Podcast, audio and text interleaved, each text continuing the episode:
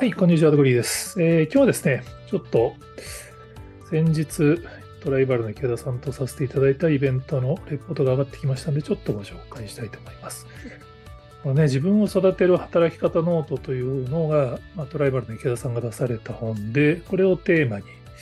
ノートと Twitter のイベントで、ノートと Twitter でアウトプットを始めるにはっていうテーマでイベントをさせていただいたんですけど、まあやっぱね、池田さんは本当あの、この辺の話を分かりやすく説明するの本当に上手ですよね。上手ってちょっとなんか失礼な言い方になっちゃうかもしれないですけど。まあ、僕自身もその、まあ、いわゆるビジネスパーソンがノートとかツイッターとかその SNS で情報発信した方が絶対キャリアの役にも立ちますよみたいなのは、まあ、ずっと啓発してる側の人間なんですけど、まあ、僕どうしてもちょっとこう、弱いんですよね。その言い方が。まあ、そのうまくいくかもしれないけど、うまくいかないかもしれないよね、みたいな、ちょっとその、あんまりその他の人の人生の その責任を負いたくないんで、あんまり断言するとかできるだけしないようにしてるんですけど、池田さんはね、その辺はっきり断言するのがやっぱ分かりやすいっすよね。その、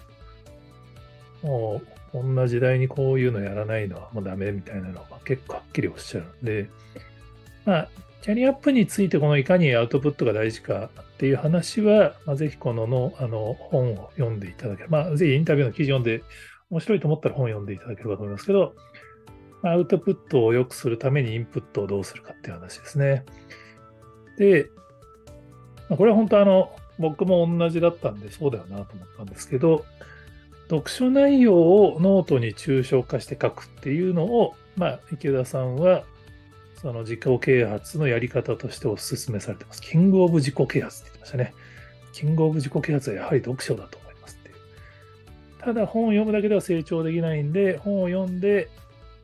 読書したらそれを抽象化してノートに書くと。自分の言語化をしていくと自分の血肉になりますよってい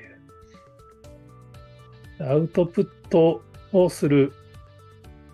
の前提にインプットをするみたいな話ですね。これ結構ね、本当基本だと思うんですよね。ただ、どうしても日本の企業の会社員の方は、なんかその、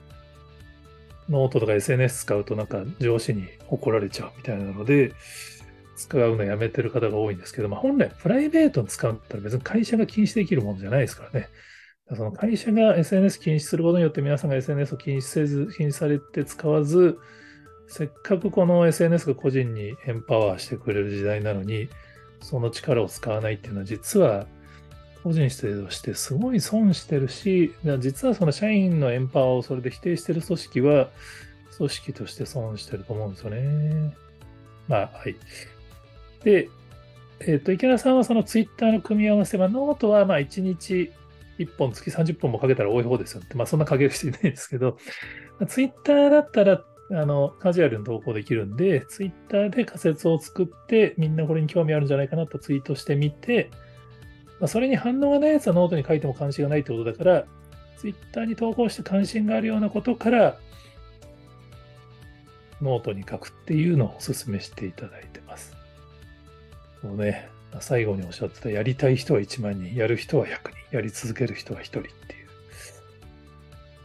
本当大事ですよね。まあ僕も本当この20年ブログとか SNS とかノートとか使いましょうっていう啓発話はずっとしてきてるんですけど、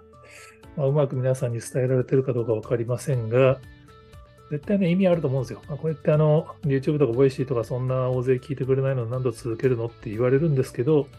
でもね、自分の独り言を数人が聞いてくれてなんかフィードバックくれるって、めちゃめちゃメリットあると思うんですよね。で、それは絶対まあ、キャリアアップにもつながるし、まあ、個人の楽しさを広げるのにもつながると思いますんで、ぜひ勇気を出してアウトプットをしていただければ、まあ、池田さんの本を読んでいただくと、最後の章が結構ノートとツイッターの使い方細かく書いてありますんで、ぜひご覧になっていただければと思います。はい。他にもこんな話してますよって方がおられましたら、ぜひコメントやツイートで教えていただけると幸いです。今日もありがとうございます。